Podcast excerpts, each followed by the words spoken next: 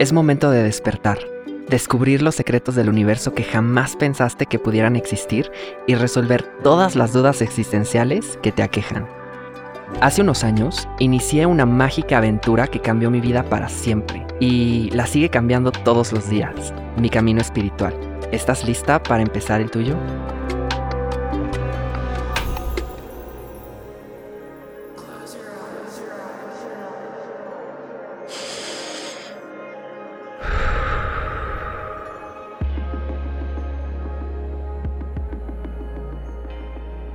Primeros siglos de la lengua latina, surgió una palabra con la que se designaban a los seres humanos o animales vivos que habían sido elegidos para morir en sacrificios ofrecidos a los dioses.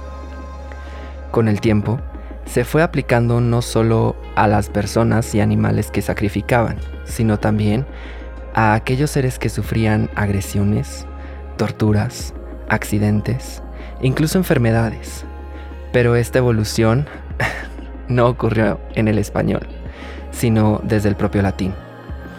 Los seres humanos comenzamos a utilizarla mucho más frecuentemente para hacernos notar o para fines un poco más oscuros. Esta palabra de la que te hablo es víctima. Y si bien no hay otra falla en su significado, puede que sí la haya en la connotación con la que la usamos actualmente. Hoy Sentada a mi lado está una experta en estos temas, que viene a compartir con nosotros acerca del ciclo nocivo al que a veces entramos sin darnos cuenta.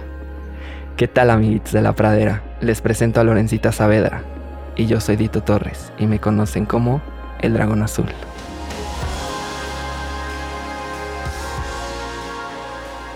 Este podcast contiene información sensible y podría contener lenguaje explícito. Se recomienda discreción.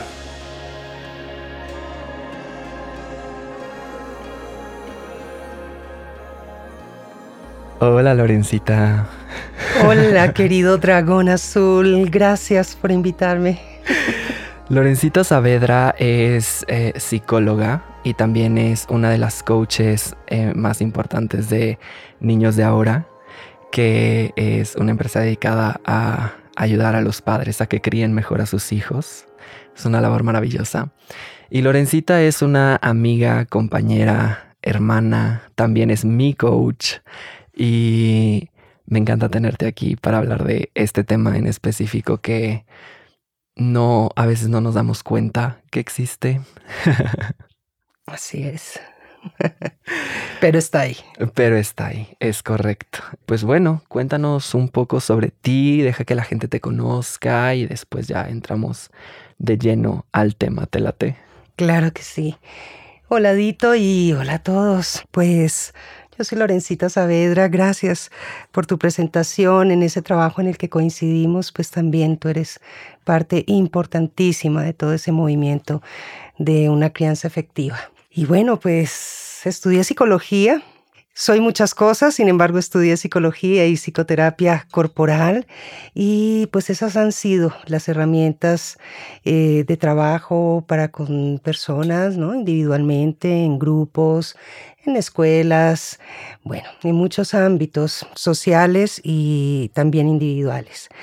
Y pues como terapeuta he tenido pues la oportunidad de coincidir y de conocer a muchas personas que no solo han pasado por eventos que las han victimizado, sino también víctimas eh, de su propio mundo emocional. No necesariamente tiene que pasar algo horrible para sentirnos víctimas. Sin embargo, sabemos que una víctima es la persona que ha recibido una ofensa, un agravio por acción o por omisión de otro. Y ese otro puede ser el sistema o puede ser otra persona.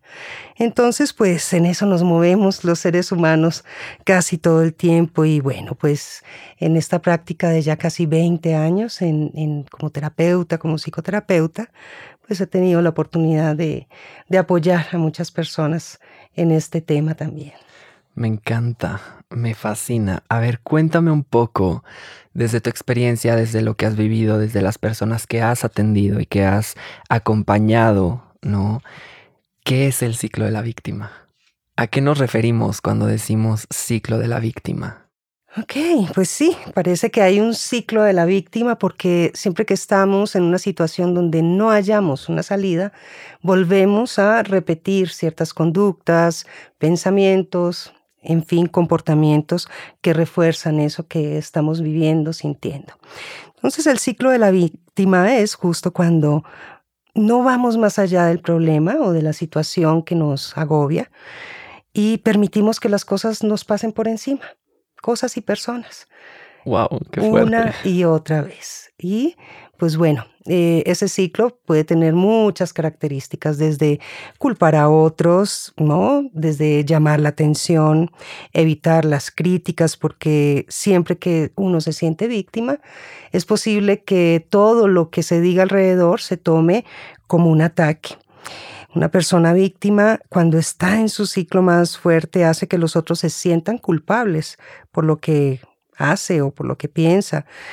Por lo mismo, a veces se vuelve en, un chantajeador emocional, alguien manipulador y pues eh, más modernamente alguien tóxico puede correr grandes sacrificios por los otros, ¿no? Es como su máscara, poner, poner esa, esa faceta de me sacrifico por los otros a partir de su, de su propio dolor. Realmente una persona víctima sufre y así no lo veamos o minimicemos su sufrimiento, es una carga muy pesada eh, en la vida de esa persona. Totalmente, totalmente. Yo me acuerdo que eh, bueno, obviamente creo que todos hemos pasado por momentos en, las que, en los que nos victimizamos, ¿no? Y en los que entramos en este ciclo y, y, este, y hacemos cosas, ¿no? Y decimos cosas y también victimizamos a otros, que es un tema que vamos a tratar también ahorita. Y, y recuerdo también el día que aprendí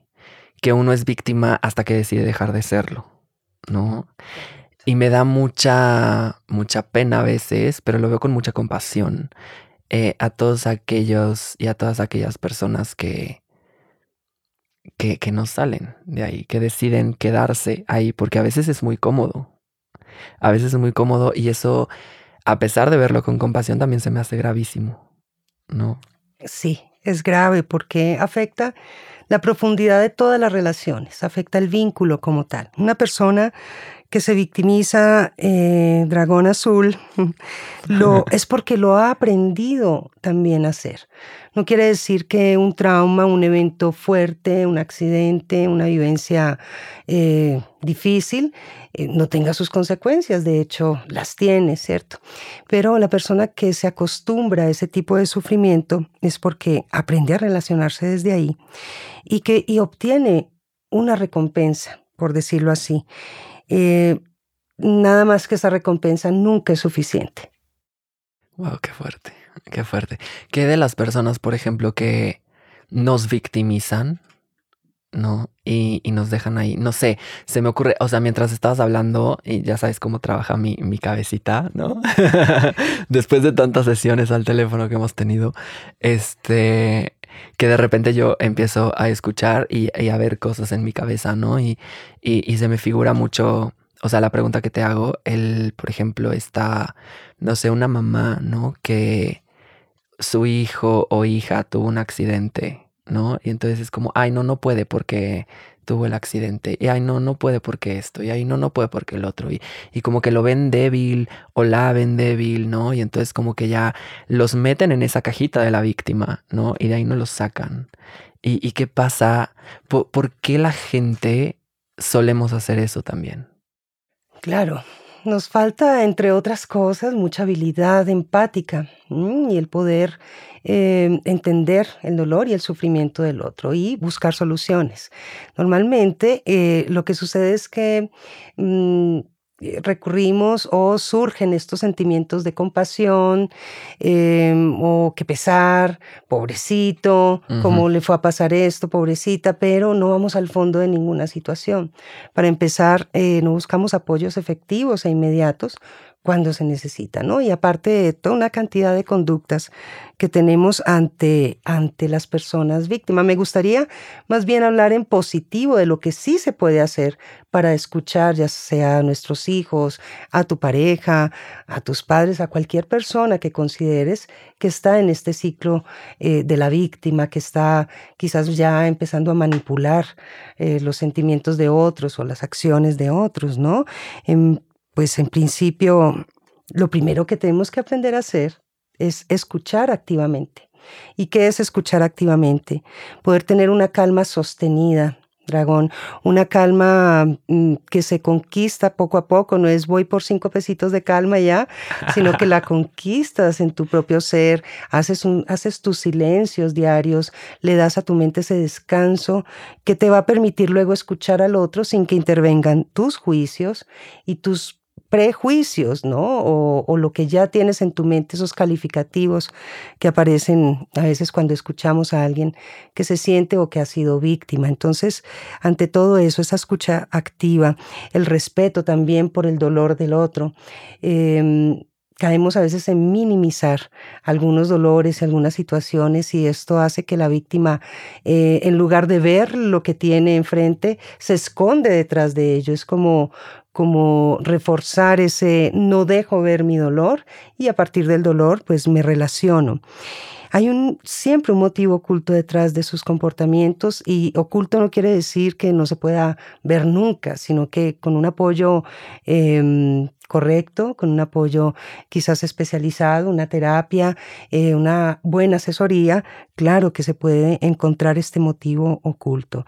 Cuando uno está frente a alguien víctima o cuando uno se siente víctima, es muy importante buscar apoyo. Muy, muy importante. Totalmente. Porque solos a veces no podemos salir de ciertos baches o de ciertas situaciones que mm, si ya son crónicas, si ya llevamos años eh, o inclusive meses o décadas, quién sabe, haciendo y sintiéndonos víctimas, pues es, es hora de, de, buscar un apoyo pues efectivo, ¿no? Evitar recriminarse también es muy importante. Fíjate, hay algo mm, que eh, es una recomendación. Cuando uno está frente a alguien que sabe que ha sido víctima o que se siente o actúa como una víctima, hay que evitar dar la razón. ¿Por qué? Porque esto es eh, entrar en su ciclo. ¿Sí? Ok. Entrar en su ciclo. Por supuesto, hay que evitar reírse o burlarse ah, de su dolor y de su situación. ¿no? Claro, porque eso tiene todo que ver con el respeto, ¿no? O sea, que, que mencionabas, o sea, el respeto, pero, pero esto que dices sí es, es, es, muy crudo, pero, pero realmente es cierto, ¿no? No dar la razón tal cual. Digo que tampoco, o sea, bueno, a, mí no me gusta como hablar de temas de, de razones y así, porque creo que la vida y las relaciones no son una competencia, ¿no? Pero siempre caemos como también en ese juego, ¿no? De tienes razón o no tienes razón o, o, o que o qué trip, ¿no? Con eso, pero pues, suena muy crudo, pero sí es cierto. Es e, real. Es real, es totalmente real. Y esto es real porque en ese estado de víctimas mm, no solo opera la razón como tal. Si yo te doy la razón, estoy diciendo sí, es real eso que te pasó, eh, estoy de acuerdo y aquí ya no hay nada que hacer, ¿no? Es eh, otra vez volverle a dar más energía a esa carga que tiene. Entonces, el tema de sentirse víctima es más emocional, ¿sí? Que, que racional. Entonces, por esa, por esa razón, pues es prudente evitar eh, darle la razón al otro, ¿no? Entonces, también por eso es importante no ponerse a la defensiva frente a la víctima hay datos, hay relatos que nos ponen, eh, pues, nos crean defensas ante el otro, nos pueden dar rabia, ¿no? O nos pueden entristecer. Entonces, cuando estés enfrente de la víctima o de alguien que se siente así, hay que evitar esa, esa, ponerse a la defensiva del relato del otro, ¿no? Mantener los límites, tanto físicos como emocionales. Es decir, cuando tú escuchas activamente, eh, no, te, no te inmiscuyes en el, en el relato del otro. Te mantienes como un espectador, pero un espectador consciente, presente, que si no sirves de apoyo, entonces mantén tu línea, tu límite y ayúdale a esa persona en todo caso a buscar su apoyo, ¿no? Claro. Y algo muy importante, algo que em, ya ahorita lo decimos muy fácilmente. aquella persona me contó tal cosa y me descargó, ¿no? Realmente no es que alguien lo descargue a uno, sino que hay algo en uno, eh, en el, en el que está escuchando, eh, un espacio, quizás un vacío, un bache emocional que coincide con eso que el otro le está transmitiendo. Entonces, más allá de, una descarga es procura siempre que estés frente a, a, alguien que te está contando algo difícil, alguien que consideras víctima, descargar tu tensión después de comunicarte con descargar tu tensión, irte a correr, hacer ejercicio, hacer alguna descarga emocional con pataleta en la cama, en fin, hacer como ciertos mm, ejercicios, incluso psicocorporales, para soltar la tensión que crea eh, naturalmente escuchar un problema, una situación y una persona en este ciclo. Sí, claro, claro, claro, claro. Eso, eso que acabas de decir me, resuena bastante porque sí he escuchado como mucha gente que está también como en el medio de, dar acompañamiento de las sesiones de, tal, ¿no? O incluso amigos, ¿no? O sea, amigos y amigas que de repente tenemos que es así como, ay, es que no quiero hablar con, con Menganita porque, ¿no? Porque me drena la energía, porque siempre está diciendo que no sé qué. Y es como, tú terminas siendo la víctima de la víctima. Entonces es así como de, o sea, güey, no, no hay mejor ejemplo del ciclo de la víctima que eso.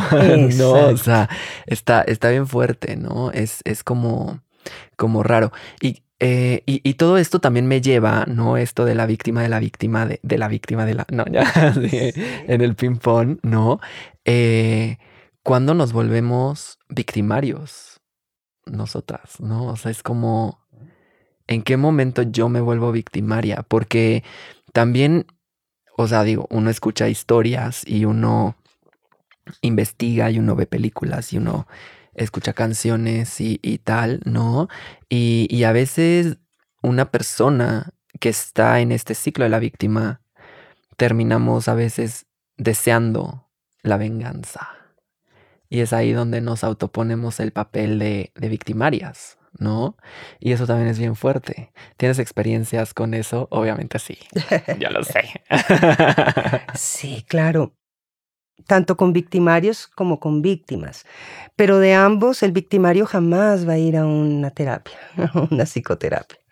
No, porque aquí, aunque lo acabas de decir, a veces es un, un ciclo interminable. La víctima puede convertirse en victimaria o vivir en esta, en esta lógica de cobrárselas al mundo, ¿no?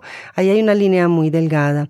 Ahora, ser victimario como tal, ¿no? Es muy amplio el concepto, pero nos lleva a cuál fue el origen de, esa conducta, cuál fue el origen de esa, eh, de esa toma de decisión, porque finalmente es una toma de decisión la que tiene el victimario de vengarse eh, del mundo, de las personas o de quien eh, siente que hace daño, ¿no? Pero cuando hablamos de victimario ya hablamos de una configuración mental, de un carácter, eh, quizás psicopático, una persona narcisista, que sin duda, sí, que sin duda ha vivido heridas fuertes en su infancia. Y tú sabes que nuestros primeros años em, de vida, inclusive eh, antes de nacer, pero ya que llegamos al mundo, es muy importante em, esos eventos que marcaron la relación y el vínculo con quienes nos cuidaban, ya hubiera sido los padres, los cuidadores, las nanas, los abuelos. Entonces, eh, somos seres humanos y somos mm, seres susceptibles a ser heridos. Y entre esas heridas está abandono, rechazo, ¿no? También eh, la herida de la injusticia.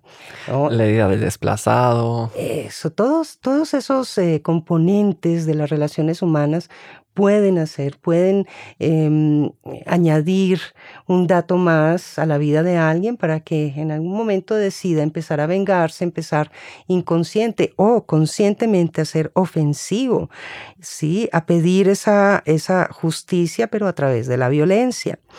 Normalmente el victimario es insensible ante el sufrimiento. La víctima sufre y sufre y, ya es como una condición. Te decía, aprendió a relacionarse desde ahí. El victimario se insensibiliza. ¿Sí? Eh, cancela ciertas emociones, cero empatía, por eso hablaba un poco del carácter narcisista. Es ofensivo, una persona que es victimaria no le importa ofender a los otros y normalmente se encuentra en situaciones de tensión, de mucha tensión, perdiendo la calma. Eh, los conflictos eh, simplemente son oportunidades para dejar ver su fuerza y, y sus ganas de venganza también. Es, por supuesto, incapaz de aceptar normas, incumple las reglas Em, son personas bastante arbitrarias. Entonces, eh, es real que a veces la víctima puede transitar hacia ese estado de victimario, pero normalmente vemos como los dos polos, los dos extremos del comportamiento. Sí, totalmente. Y de hecho también hay, hay victimización en colectivo, ¿no? O sea, digo, lo, lo, lo digo por, por temas que pasan en otros países, por ejemplo, bueno, también en México, pero, pero en otros países tipo, no sé, Estados Unidos con el tema sensible, que es un tema muy sensible de las Torres Gemelas, ¿no? Y entonces es fecha, ¿no? Que 20 años después la gente en Estados Unidos, sobre todo en Nueva York, sigue ciscada con el tema, ¿no? Y entonces es un tema de autovíctima, de autovictimizarse, ¿no? Y de estar a la guardia todo el tiempo y por eso también se vuelven victimarias, ¿no? Y hacen guerras en otros lados y hacen, ¿no? Y, discriminan y hacen. Y entonces es como todas estas heridas en colectivo que también estamos cargando todo el tiempo y que honestamente, vamos a ser como muy, muy, muy honestos aquí, no sabemos cómo curar. No sabemos cómo curar una herida en colectivo, ¿no? O sea, porque nosotros nosotras la trabajamos, ¿no? O sea, nosotras la trabajamos en individual pero de repente salimos al mundo otra vez, ¿no? Y, vemos así como, fuck, o sea, mi colectivo no ha sanado a la misma, al mismo grado, ¿no? Que yo, ¿no? Y, digo, no porque yo esté muy avanzado, por supuesto que no, pero, pero bueno, o sea, hay, hay personas que tienen un camino más largo que otras y e, en este tema y eso por ejemplo me llama mucho la atención no o sea el cómo el cómo podemos sanar en colectivo este tema de ser las víctimas y decidir como colectivo dejar de ser la víctima, ¿no? Porque cuando tú decides dejar de ser la víctima, todo cambia. Totalmente. ¿no? Es lo que siempre dice Clau, ¿no? Por ejemplo, bueno, Clau es una de mis coaches también y que también es, es compañera de, de, de, niños de ahora y así. Ella es una persona muy sabia. Este, saludos, Clau. este, ella siempre dice, este, si yo no cambio, nada cambia pero si cambio, todo cambia, ¿no? Y, eso es muy cierto, es muy, muy cierto, muy cierto, muy cierto. Es real, es real. Y mira, mm, vamos a de pronto evitar la palabra, eh, estamos más avanzados o menos avanzados porque ahí, ahí no vamos a tener fin, ¿no? Exacto. Eh, yo diría que estás tan preparado para ayudar colectivamente a este tema que aquí estás haciendo este trabajo, este podcast. ah, no, claro, claro, claro, pero yo no hablaba por mí per se. O sea, yo hablo de que hay gente que, que, le sucede, ¿no? O sea, que trabaja mucho en sí y que de repente sale al mundo y se encuentra con todo este conflicto todavía, ¿no? O sea, del cual ya trascendió de alguna forma, o no, o no, porque también puede ser que no. Claro. ¿no? O sea, que sea también una máscara.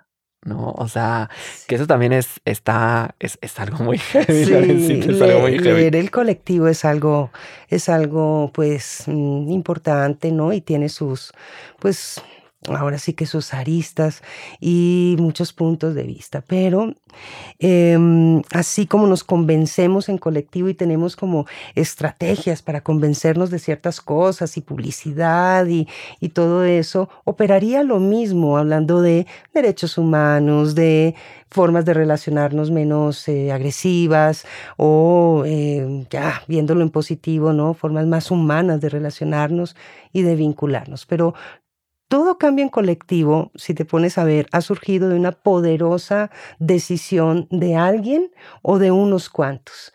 Esa poderosa decisión de, de dejar de definirse o de sentirse víctima del gobierno, de las circunstancias, del sistema, del clima y de todo, inclusive de la misma condición humana, pues eh, es algo de mucha valentía, ¿no? Tomar entre manos y, apechugar ese mandato de decido no sentirme víctima. Y para ello, pues, fíjate, em, una de las cosas más importantes aquí, hay, hay, cuatro, hay cuatro pasos, por decirlo así. No, no se trata de la fórmula, ¿verdad? Pero, pero son cuatro pasos que mm, psicoterapéuticamente te pueden llevar a dar el primer pasito de tu decisión. Uno, de tu decisión de dejar de ser víctima. Claro porque tenemos que tener en cuenta aquí si has tenido pegado ese vestido, esa máscara que ya parece parte de ti mismo, de, ser la víctima, de llorar, de lograr cosas a través de esto, llamar la atención de los otros, como te decía, manipular,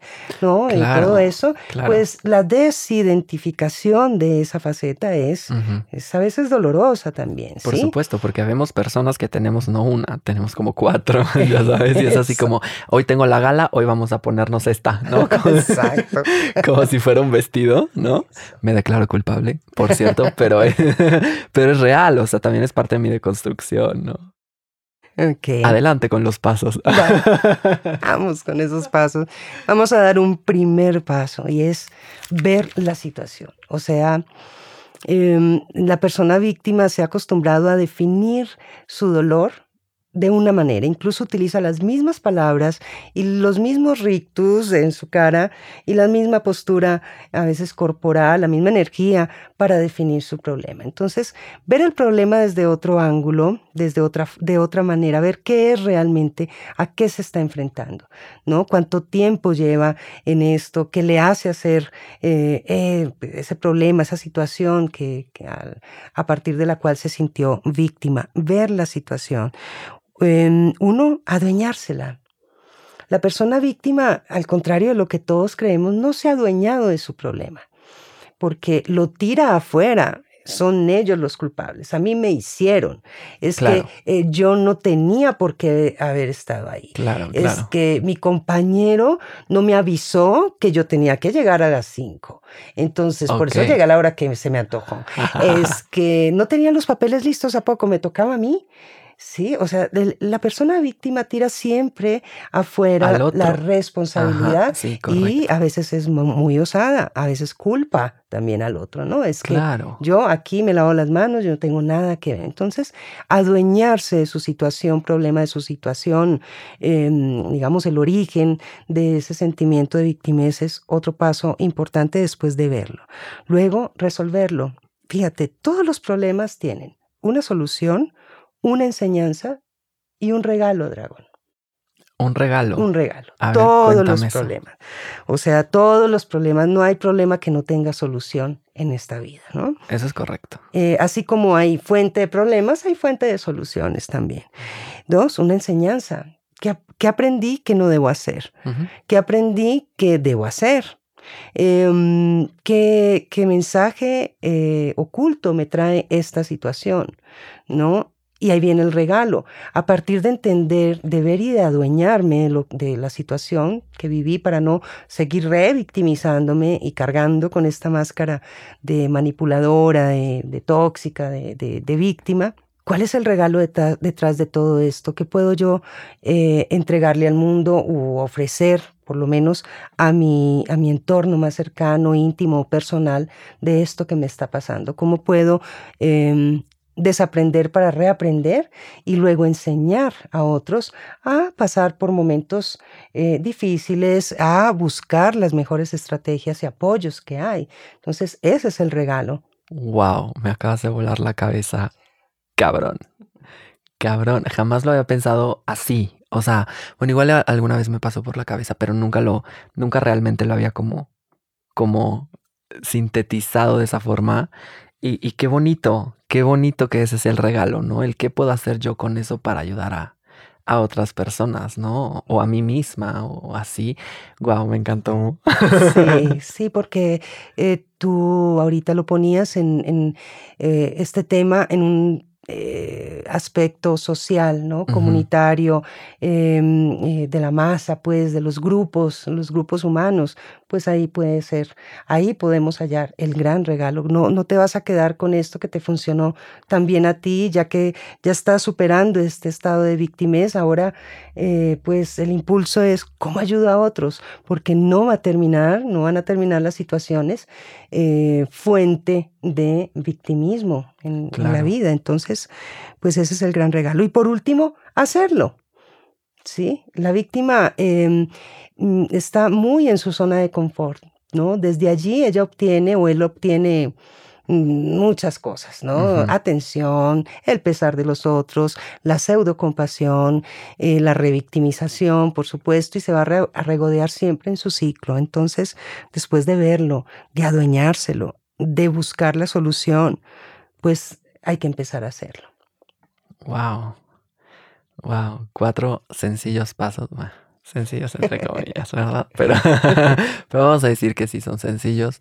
Este depende de cada uno, ¿no? Este, para salir de la, del ciclo de la víctima está increíble. Así es. Mira, no son sencillos porque nos cuesta todo salir de, de, esos estados. Sin embargo, cuando ya se están dañando tus relaciones personales, íntimas, cuando ya eres alguien que mm, otros denominan tóxico o tóxica, cuando ya tu vida está patas arriba, es urgente urgente eh, buscar ¿no? esa solución y enfrentar eh, situaciones pues emocionales que, que, pueden afectar la vida entera, no solo la propia, sino la de otros. Entonces, más que fácil, si, si se considera urgente, eh, pues vienen muy bien estos pasos para que demos, demos ahí crucemos un poco la, la, línea. la, línea. ¿no? Me encanta, me encanta porque también estos pasos creo que también pueden ayudarnos a que, por ejemplo,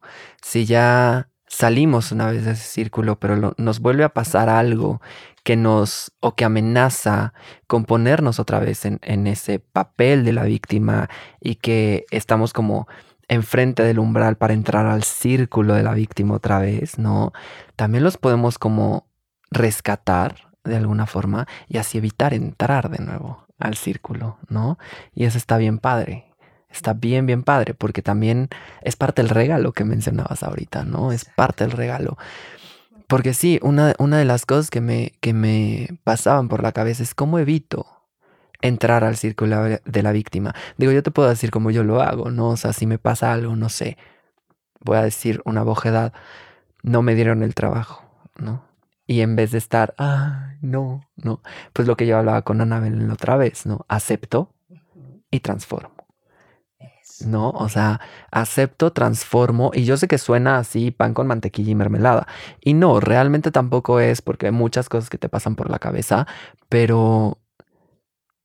Pero cuando lo logras, es súper mágico.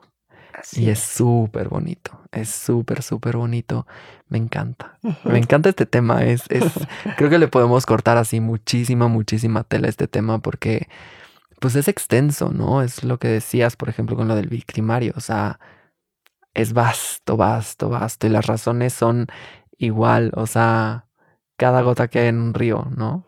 Tal cual, lo que eh, podemos mm, decidir es tomar todo este tipo de informaciones tan sensibles para mm, para evitar eh, con los menores, con si tenemos contacto con, con niños, con jóvenes, poder como, como guiarlos y ser un ejemplo, una persona pues que evita de alguna manera volverse víctima de todo, eh, que procura la empatía y que procura esos vínculos ¿no? nutritivos también con la gente, con la gente pequeña.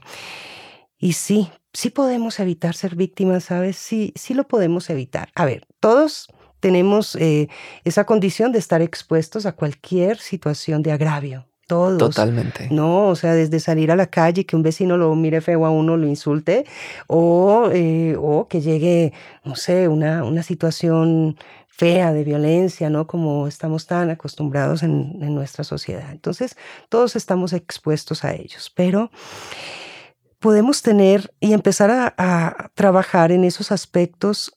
Mira, eh, el tema de la víctima tiene que ver mucho con los límites Entonces, una persona tiene límites íntimos, límites personales, límites sociales. Sí, em, ¿a qué me refiero? A que no, no te tratas igual con tu novio a como con tu tío a ah, como con el vecino. Hay esferas de relación. Por supuesto. Y es claro tener esos límites, ¿no? Que tanto em, abro mi vida al otro, que tanto me entrego también a una relación, que tanto estoy dispuesto a colaborar en una situación social o personal. Em, conocerse en esos límites es básico. Para ello, de verdad que la psicoterapia ha sido un invento magnífico porque es como eh, te vas a ver al espejo pero más nítido que nunca. Y, ayuda mucho a encontrar esos detalles de los límites no íntimos personales sociales que mm, pueden nos pueden evitar no mm, llegar como a esos sentimientos de, de, de, de estar pues agraviado por el mundo o por los otros. También ¿por qué no? Uno puede evitar ser víctima practicando estar alerta, estar atento. Ok. Estar atento a todo, al mundo emocional, al mundo externo, al mundo racional también, a los pensamientos. Claro. La víctima, la persona que se siente víctima tiene muchísimos pensamientos que crees, la mayoría nefastos, eh, dramáticos, eh, apocalípticos y, ¿para qué le seguimos? ¿no? Porque terminamos ya en, la bomba atómica. Entonces, em, cuidar y estar atento a, ese, a esa narrativa interna, emocional y también racional, a los pensamientos, ayuda mucho a evitar caer de nuevo en esos espacios de sentirme víctima, de sentirme eh, víctima de las circunstancias, como decimos. Como decimos. Exacto. Y lo otro es conectar con los seres de confianza aprender a elegir las personas de confianza, a quienes se les puede eh, hablar, a quienes eh, mm, se les puede confiar y abrir algún tema delicado, algún tema difícil, ¿no? No es lo mismo eh, eh, sentir confianza a, que lo lleven a uno frente a alguien o frente a una autoridad y suelte su rollo. Sí, aprender a hablar de lo que nos pasa puede ser una, una súper recomendación para evitar caer en ese, en ese aspecto de víctima, ¿no? Totalmente. Y también, Dito, es, es claro y, muy mm, eh, útil practicar la capacidad o esa habilidad para retirarnos de los estímulos o situaciones desagradables o inconvenientes. Eh, la víctima o la, o la persona, esa faceta o ese estado en el que entramos a veces y entran algunas personas, tiene que ver mucho de, la mano de los límites, pero del, del aguante, del sacrificio, del ah, quedarse ahí. Que a veces es bien difícil. ¿eh? Y esa parte de la máscara, es que si me voy, eh, van, a pensar, que, ajá, que no me interesó. Pero ¿qué tienes si no te interesa? ¿Qué tienes si no te nutre? Eh, si estás en un ambiente donde definitivamente estás mm, escuchando situaciones inconvenientes, desagradables, abusivas, agresivas, insultantes, salte de allí. Exacto, es, es, lo mismo que yo le decía a una de mis alumnas, ¿no? Hace poco, o sea, porque, bueno, en contexto, no puedo hablar mucho del tema, obviamente, pero, pero en contexto era una cosa así de que prefiero llevar cierto proceso para ver si la cosa cambia a yo llegar y dictar cuál es mi, mi, mi opinión, ¿no? cuál es mi posición, mi postura, porque no puedo llegar así porque es muy agresivo. Yo le decía, a ver, no, o sea, sí puede ser algo muy agresivo si, lo quieres ver así, ¿no? Pero ¿por qué no? O sea, es arrancar la bandita, ¿no? A final de cuentas, este, de jalón, ¿no? Pues si no, al final de cuentas duele más y no, vas a no va a cambiar la situación realmente, ¿no? Entonces, al final todo se, todo se, se resume, ¿no? En, en el conocerse a sí misma, ¿no? en, en, lo que dices, ¿no? O sea, eso de todo esto que dices del psicoanálisis y de enfrentarse y bla, bla, bla, si lo complementamos todavía con prácticas espirituales como la meditación, por ejemplo, es todavía más rico, ¿no? Como el sacar, sacarte a ti misma de tu, de tu ser, ¿no? Y platicar contigo también, en caso de que no le tengas confianza a nadie, por supuesto, ¿no? Cosa que digo, somos humanos, entonces es difícil, pero, pero, pero todo eso ayuda, ¿no? Y eso está súper, súper súper padre y súper bonito. Lorencita, muchas gracias. He aprendido muchísimo de estar aquí contigo hoy. gracias a ti, Dragón Azul. Es un honor estar aquí en tu espacio. Eh, bueno, esperemos que sea para el provecho de todos los que te escuchan, de todos y todes, los que te escuchan y, y que les haya quedado esa inquietud de revisar, de autorreflexionar, ¿no? En, dónde me siento víctima, cuándo he sido víctima, será que no me he dado cuenta de ello y, ¿por qué no?, poder hallar también el aprendizaje, la enseñanza, el regalo en medio de todo esto. Dito, muchísimas gracias. No, hombre, gracias a ti. Ha sido un placer esta esta conversación. Lo he disfrutado mucho, me encanta tenerte aquí. Lindo, gracias. Qué reveladora ha sido esta conversación, ¿no crees?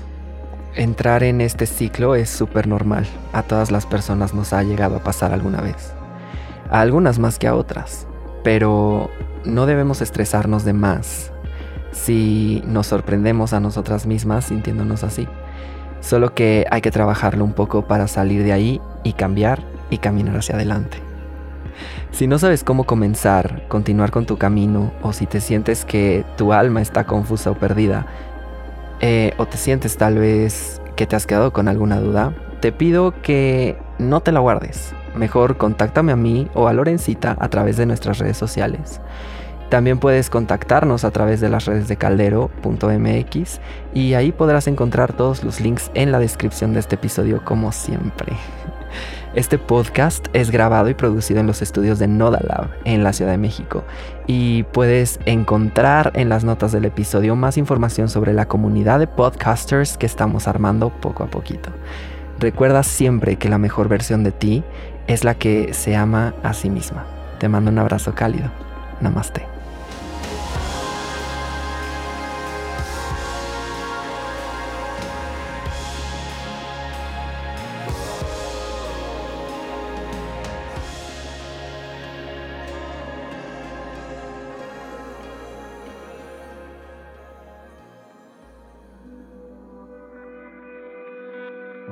El Dragón Azul es un podcast original de Nodalab y Caldero. El guion original fue escrito por Tito Torres. La edición corrió a cargo de Miguel Andrade, la musicalización y diseño sonoro por Nayeli Chu y la mezcla de este episodio fue hecha por Aldo Leiva.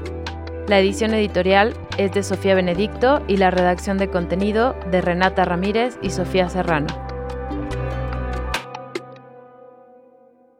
¿Qué es un camino espiritual?